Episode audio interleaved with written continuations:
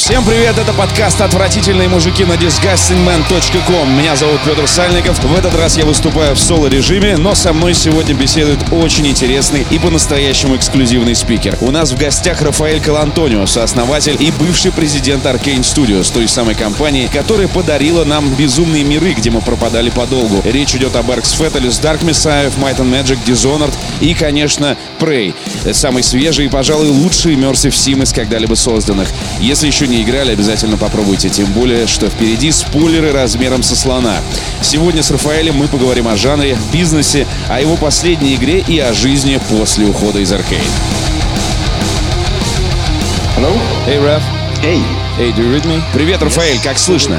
Организовать этот диалог было непросто, как в смысле записи нашего разговора, так и в смысле всех договоренностей, которые ему предшествовали.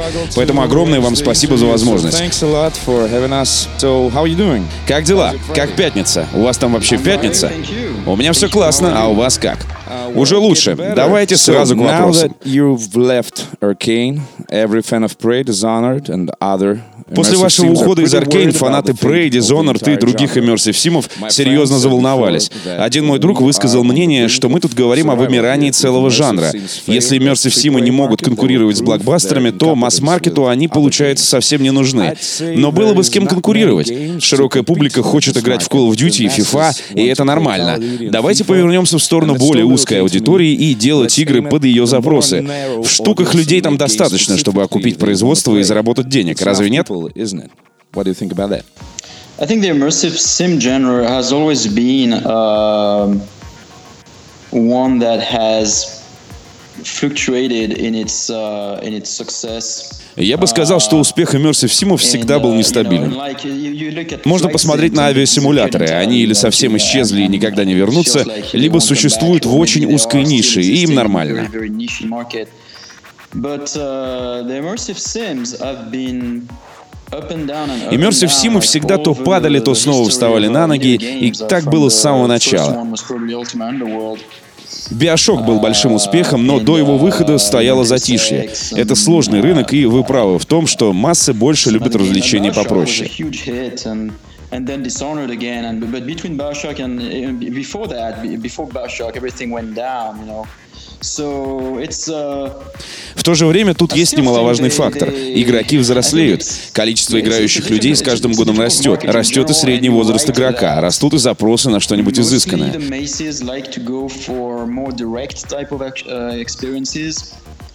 Uh, but at the same time, the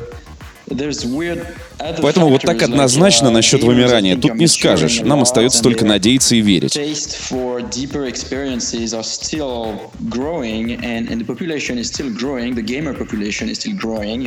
Быть может, такие игры сложнее продавать и продвигать, но со uh, временем они долетают до нужных издателям цифр. Это, в частности, касается и Prey, и Dishonored. Они достигают uh, хороших показателей продаж, но не сразу. Так что я бы не стал переживать за жанр. Индустрия меняется, и нам приходится адаптироваться к ней. Но Immersive Sim в любом случае найдут свое место на этом колеблющемся рынке, как это и происходит последние 20 лет.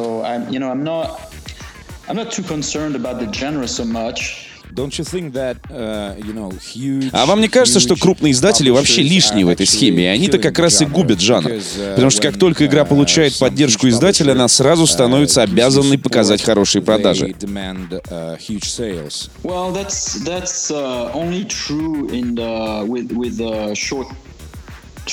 Это правда, но лишь в короткой перспективе. И да, многие издатели способны только о такой перспективе и думать. Они целятся в популярные темы, в тренды, в хайп и хотят немедленно получить выгоду. Но искусство всегда находит свою дорогу к величию. И утверждение, что крупные издатели с их ожиданиями слегка губят жанр, верно ровно до тех пор, пока не выйдет что-то такое, что снова всех удивит. Так работает искусство, и так устроены отношения между артистами и бизнесменами. Бизнесмену нужна безопасность и гарантии. Артист хочет оригинальности. Uh, Большую часть времени им не по пути, но иногда они все-таки встречаются. Uh, и вот тогда становится интересно наблюдать за тем, как то, что было губительным для бизнеса, вдруг стало крайне уместным. Uh, Я не удивлюсь, если это произойдет в рамках каких-нибудь небольших форматов. Вспомните, как всех потряс Майнкрафт. Uh, Возможно, кто-нибудь сделает крутой Immersive Sim малыми средствами, и внимание общественности будет сосредоточено на этом новом продукте. Из таких случаев вообще и uh, состоит история видеоигр, не только того жанра, о котором мы тут с вами разговариваем. Большие дядьки всегда гонятся за деньгами, как собака за собственным хвостом. Потом случается какая-то неудача, и они такие сразу, «Господи, почему мы этого не предвидели?» Конечно, вы это не предвидели. Вы же пытались пойти по безопасному пути, а это не та дорога.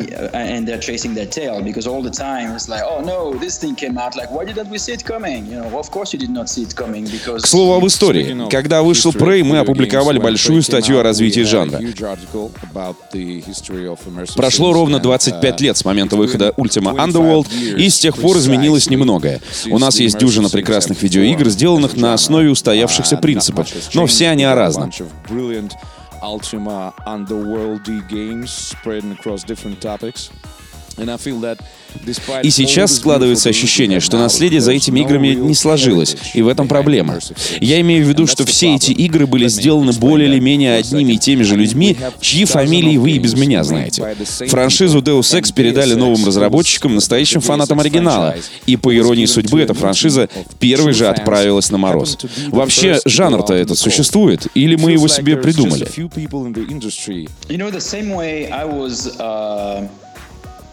Знаете, похожим образом меня тронула Ultima Underworld, когда мне было лет что ли 16 или 17. А до нее на меня сильно повлияла Ultima 7. И для меня это тогда был недостижимый зенит игрового творчества. И между Ultima 7 и Underworld куда больше общего, чем принято думать.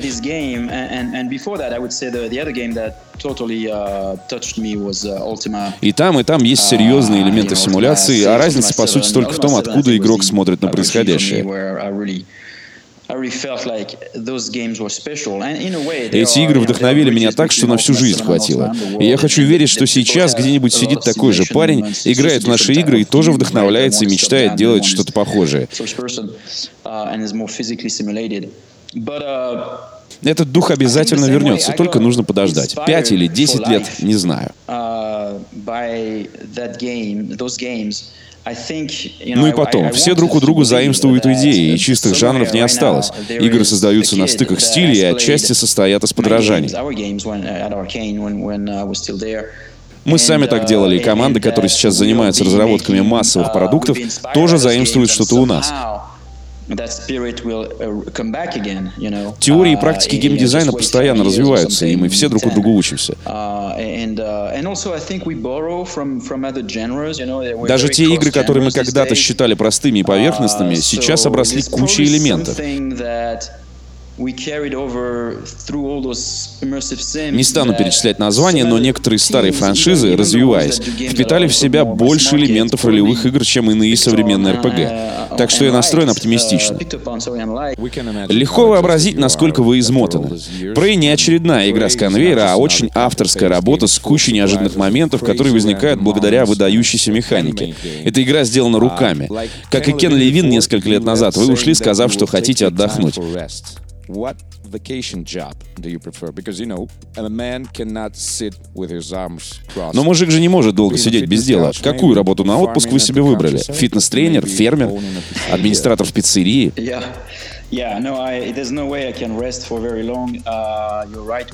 Да, долго отдыхать действительно не получается. Но пока мне нравится просыпаться самим uh, собой, проводить день без списка дел в ежедневнике, но я все равно чем-то занят.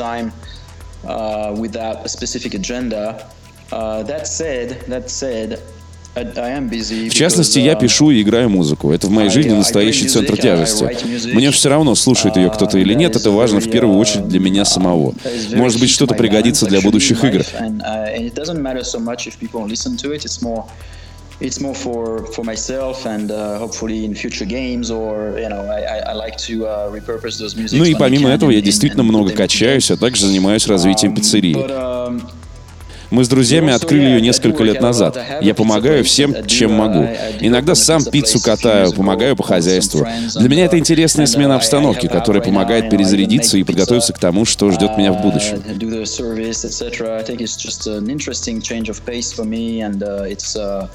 Что до видеоигр, то сейчас я официально консультирую всех, кто бы ко мне не обратился. Я не занимаюсь этим слишком часто, но пару раз в месяц обязательно даю разным разработчикам рекомендации по запросу. Этим занятием я сейчас прям наслаждаюсь. С одной стороны, я остаюсь в курсе всего, что происходит в индустрии и помогаю по интересным проектам. С другой никакого офиса, стресса, суеты, команды и вот этого всего. Я сосредоточен только на том, с чем ко мне пришли, и на этом все the stress of the business so much that, that I've had for all these years, so you know, don't have to worry about. Speaking of the music, uh, Facebook Раз уж вы вспомнили о музыке, мы у вас в Фейсбуке нашли массу фотографий, где вы стоите на сцене с гитарой, трясете головой. Насколько серьезным было и есть это увлечение? Ваша песня даже вдохновила нас на запись кавера. Музыка — важная часть спрея, и вы точно приложили к ней руку. Мик Гордон в своем саундтреке тоже на высоте, музыка запоминается, а звуковой эффект, который сопутствует мимику, теряющему маскировку, пугает до самого финала. В какой степени вы были вовлечены в работу над звуком? Uh, в первую очередь, спасибо за кавер на Semi Sacred Geometry. Это был очень приятный сюрприз, совершенно иной взгляд на песню.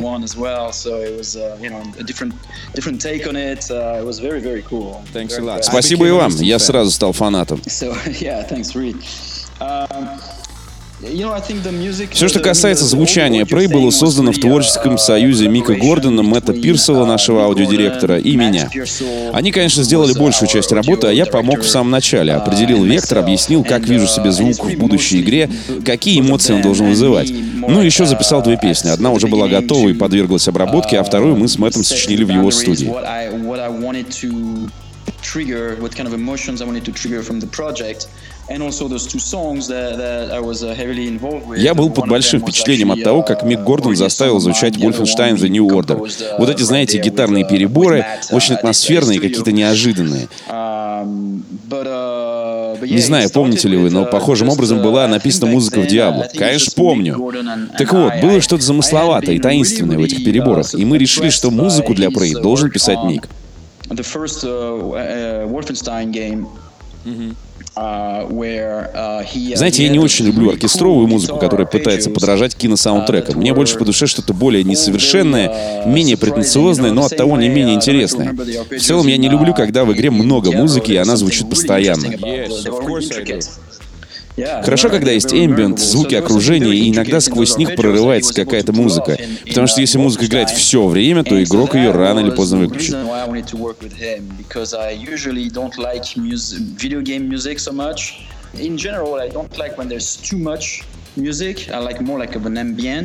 Ну подождите, а вы помните музыку из Quake 2?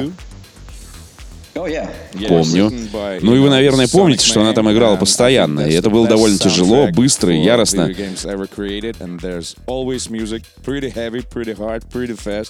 Ну да, там это было к месту. Музыка совпадала с настроением игры, и это был крутой эксперимент над саундтреком. Опять-таки, саундтрек Quake 2 в свое время шел в разрез с общественным представлением о том, какой должна быть музыка в игре. Я работал с массой разных композиторов, и они творили как что-то уникальное, так что-то супер обыденное. Потому что крупные компании всегда приходят со своим представлением об усредненном слушателе, которому нужна усредненная музыка. Мне хотелось, чтобы Prey звучал по-особенному. Uh, because if they end up working with a big publisher and the big publisher has got those like generic ideas and they will do this thing. Поэтому брифинг у нас был примерно такой. Мик, играй на гитаре так, как уже делал это, только давай в этот раз чуточку мрачнее и обрати внимание на 80-е. Я большой поклонник Ковински и других французских техномузыкантов. Через некоторое время Мик вернулся к нам с музыкой, и мы поняли, что он попал в точку. Он прислал нам тему из главного меню Prey, и я охарактеризовал ее как вестерн в космосе. В дальнейшем мы отталкивались от этого, и я попросил Мика придерживаться той линии, которую он уже нашел во всех композициях, которые ему предстояло сделать для игры. Что касается звуковых эффектов, то это плоды моей и Мэтта совместной работы. Мы хотели сделать что-то темное, странное, электрическое, как будто немного про привидений. Знаете, когда в заброшенных домах ставят систему звукозаписи для отлова необычных звуков. Вот этот подход нас очень вдохновлял и был нашим творческим ориентиром. all the mimic sound, etc. This is really a collaboration between Matt uh, Еще людям очень uh, понравилась музыка, которая играет во время путешествия на вертолете. Как же она называлась? Um, damn, I can't remember how it was called, in fact. Все будет хорошо, точно, все будет хорошо. Спасибо. И это тоже сочинил Мик Гордон. Мы с Рикардо, это наш главный дизайнер, хотели, чтобы в этот момент играло что-то воодушевляющее. Что-то такое, что резко контрастировало бы с остальной частью саундтрека. Как я уже сказал, я большой фанат Ковински, и мы решили взять его творчество за ориентир. Я попросил сделать Мика что-то в духе Ковински, и он вернулся с этой композицией. Uh, Если спросите его, он расскажет, что uh, сочинил ее в отеле всего за один день, а то и за несколько часов. Что-то в таком духе. Много времени ему не потребовалось. Да я пытался. Мы связывались с Миком еще до E3, но он просто сказал, мол, нет, не дам я тебе никакого интервью, извини. Он очень славный парень, просто все время дико занят. Да, я понимаю. Uh, Мне показалось, что музыка Prey содержит определенное послание. Не в последнюю очередь потому, что я миллион раз послушал вашу Semi Sacred Geometry. По иронии, все события игры разворачиваются в реальном времени, а в финале ты понимаешь, что как раз время-то и не имело никакого значения, то, что все худшее уже состоялось. Насколько это личный мотив? Я имею в виду, мы все стареем, вы сейчас как-то иначе смотрите на жизнь. Полет времени настолько тронул вас, что вы решили сделать игру об этом. Не в этом ли одна из причин ухода из Аркейн?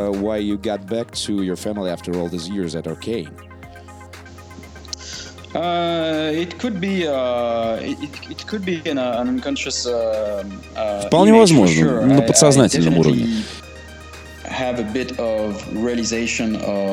Сейчас, конечно, скорость полета времени ощущается как никогда. Uh, um, вы наверняка знаете это странное ощущение, будто то, о чем вы вспомнили, было буквально вчера, а на самом деле прошло 20 лет. Или наоборот, какие-то события кажутся столь далекими, будто в другой жизни.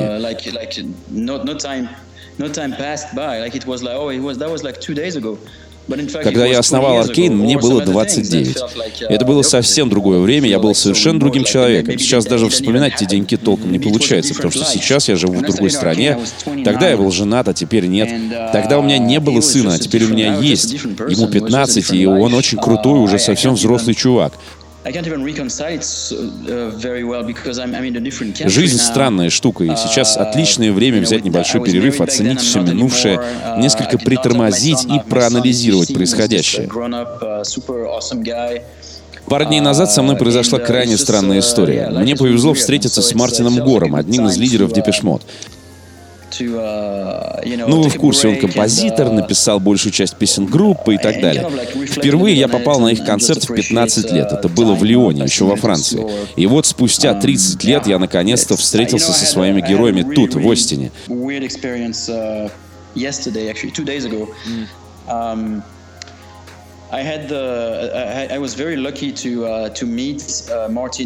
Это был очень эмоциональный момент. Было непросто uh, совладать с чувствами.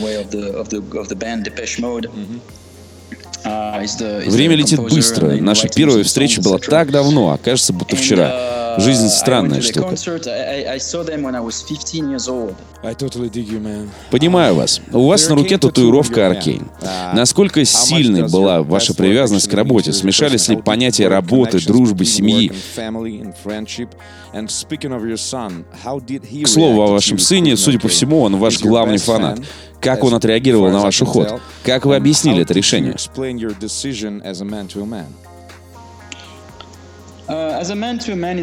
Как мужчина мужчине. Мы обсудили все как друзья. Ему уже достаточно много лет, чтобы соображать самостоятельно и отдавать себе полный отчет происходящему вокруг. И лучший способ общения с ним на равных. Я уже не могу ему что-то запрещать или указывать, могу только помогать советам и быть рядом, если понадоблюсь. Так что я просто сказал ему о моем решении, о том, что между мной и Аркейн после стольких лет стоит знак равенства, и что все это продолжается уже слишком долго, и пора что-то менять. Uh, Не то чтобы я был uh, заложником собственной компании, но я хочу поискать себя вне стен родной студии. Uh, Он все прекрасно понял, поддержал меня и сказал, что все, чего бы я ни захотел, обязательно получится. А работа с друзьями — это очень важно.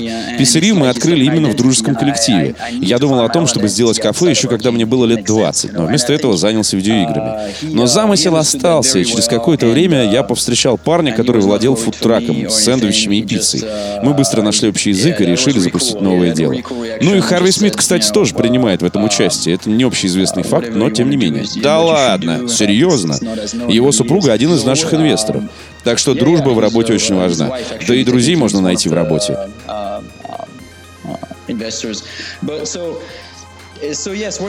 Да, что-то может не получиться, но рабочая обстановка отлично проверяет людей, как они реагируют на разные ситуации, на стресс и все в таком духе. Ты вот играешь в группе и наверняка уже успел узнать своих товарищей с самых разных сторон, как хороших, так и плохих. Люди — главная ценность и главный ресурс в любом деле. Так что дружба, которая образуется в процессе трудовой деятельности, крайне важна find out exactly how people are in their in their heart in their in moments of stress you know and it's the same in a band right you know and if you you, you are in a band and i'm sure you know that like you So a couple of questions about the game itself. Пара вопросов о самой игре, если вы не против. Многие критики сравнили Prey с Half-Life. Их во многом роднит, пожалуй, необычное оружие. У нас уже была гравипушка, а теперь есть гипс-пушка, ключевой элемент взаимодействия с окружением. Вокруг одной такой штуковины можно было бы построить очередную говноигру с загадками на реакцию. Но что появилось в первую очередь? Мир Прей, а потом пушка? Или сначала была пушка, а потом возникло все остальное? Сейчас, спустя время, я понимаю, почему нашу игру сравнили с Half-Life, хотя сначала это было для нас сюрпризом.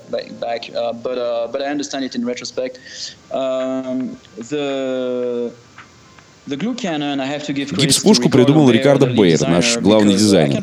Сейчас я не вспомню, с чего конкретно все началось и кто предложил ее сделать. Вполне возможно, что она стала плодом коллективного потока сознания. Но именно Рикардо довел идею до ума и защитил ее.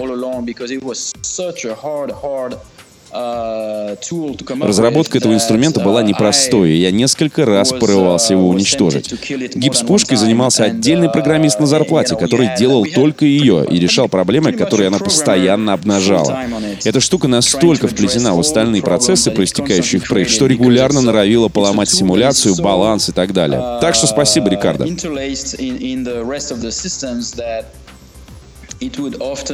К твоему вопросу, гипс-пушка появилась намного позже основной концепции игры. Мы никогда не делали игры вокруг одной механики, но ты прав. Эта пушка действительно могла бы стать основой для чего-нибудь вроде Portal. Но в нашем случае было иначе. Мы придумали обстановку, а потом стали думать над инструментами, как обычно это делаем. Мы смотрели в сторону чего-нибудь неочевидного и интересного, чтобы были неожиданные побочные эффекты, и пушка, которой можно было бы не только убивать врагов. Гипс-пушка была непростым проектом, мы старались дать игроку дополнительную степень свободы, но в то же время нужно было держать эту свободу в узде, чтобы ничего не сломалось. Кажется, мы нашли баланс, и поэтому наше изобретение так вам понравилось. У моего друга есть безумная теория, и мы с радостью послушаем ваши комментарии. У Алекса никогда не было брата, он сам все придумал, только чтобы испытать пришельца. Не было никакого Моргана. Uh, Нет, Алекс действительно брат главного героя.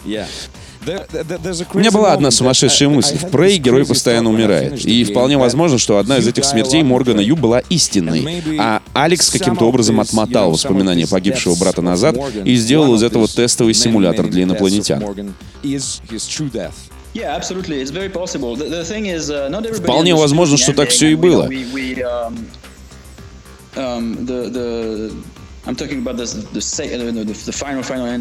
Не все поняли концовку Prey, ту, где вы обнаруживаете себя в кресле где-то в неизвестном месте. Многие игроки решили, что на самом деле ничего не происходило, и все это сон собаки, и вообще все усилия впустую. Но это не так. was for nothing, etc. But it's not. It's not that the case. It's um, Станция Талос существовала, и Морган существовал, и все остальные герои uh, тоже. И даже все ваши поступки на самом деле имели место.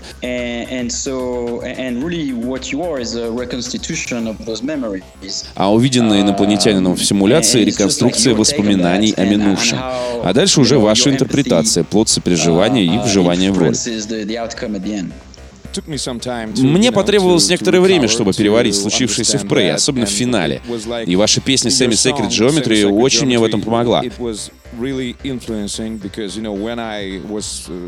Когда я послушал ее 666 раз, я начал что-то понимать. Но вам не кажется, что такая концовка уничтожает стимул пройти игру заново? Игрок понимает, что все его действия были частью какой-то иллюзии, вымысла, и исход предопределен. И все эти герои, сюжетные повороты и прочее не несут никакой смысловой нагрузки. Потому что хочется узнать больше про героев и их мотивы, о том, что происходит на самом деле, про огоньки на Луне и так далее. Все эти персонажи на самом деле существовали, хотя в финале вы встречаете их в телах операторов, они когда-то были людьми. operators, but they they too were actually uh, uh, they used to be human. So they died. So yeah. And, uh, И они погибли? Да, их больше нет. Uh, Но они существовали.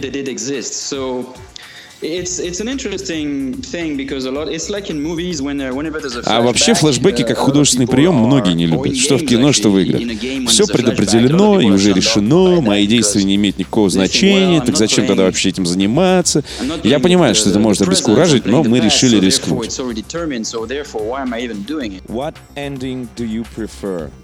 А какую концовку вы сами больше любите?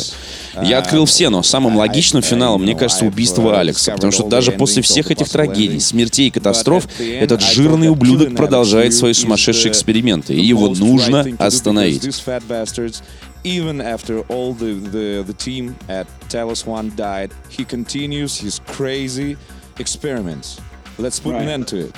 Um, my preferred ending is. Oh, that's an interesting thought now. Um, Это интересный момент. Мы понимали, что в конце дадим почву для споров, потому что развилка дает повод к тому, чтобы задать себе вопрос, что бы ты делал с такой силой, если бы она действительно оказалась в твоих руках?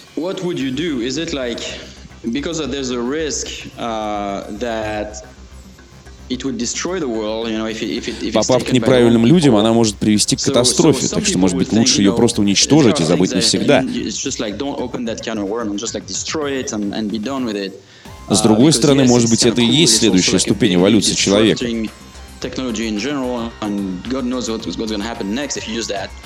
The other way to look at it is, well, but I mean, maybe it is a true evolution of human. Посмотрите на современный мир со всеми его бесконечными проблемами.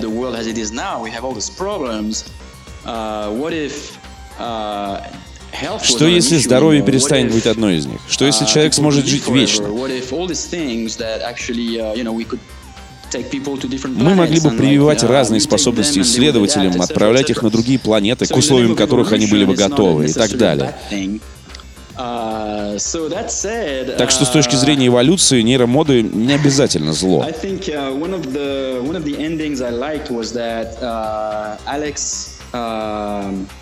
Sorry, Morgan survives uh, Моя любимая концовка, uh, пожалуй, та, где Морган остается в живых, эвакуирует всю uh, команду, взрывает станцию, но при этом остается единственным, у кого есть эти инопланетные возможности.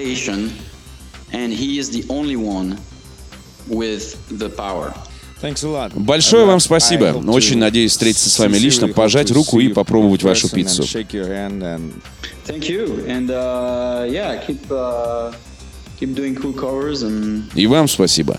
Желаю вам вдохновения на создание крутых каверов.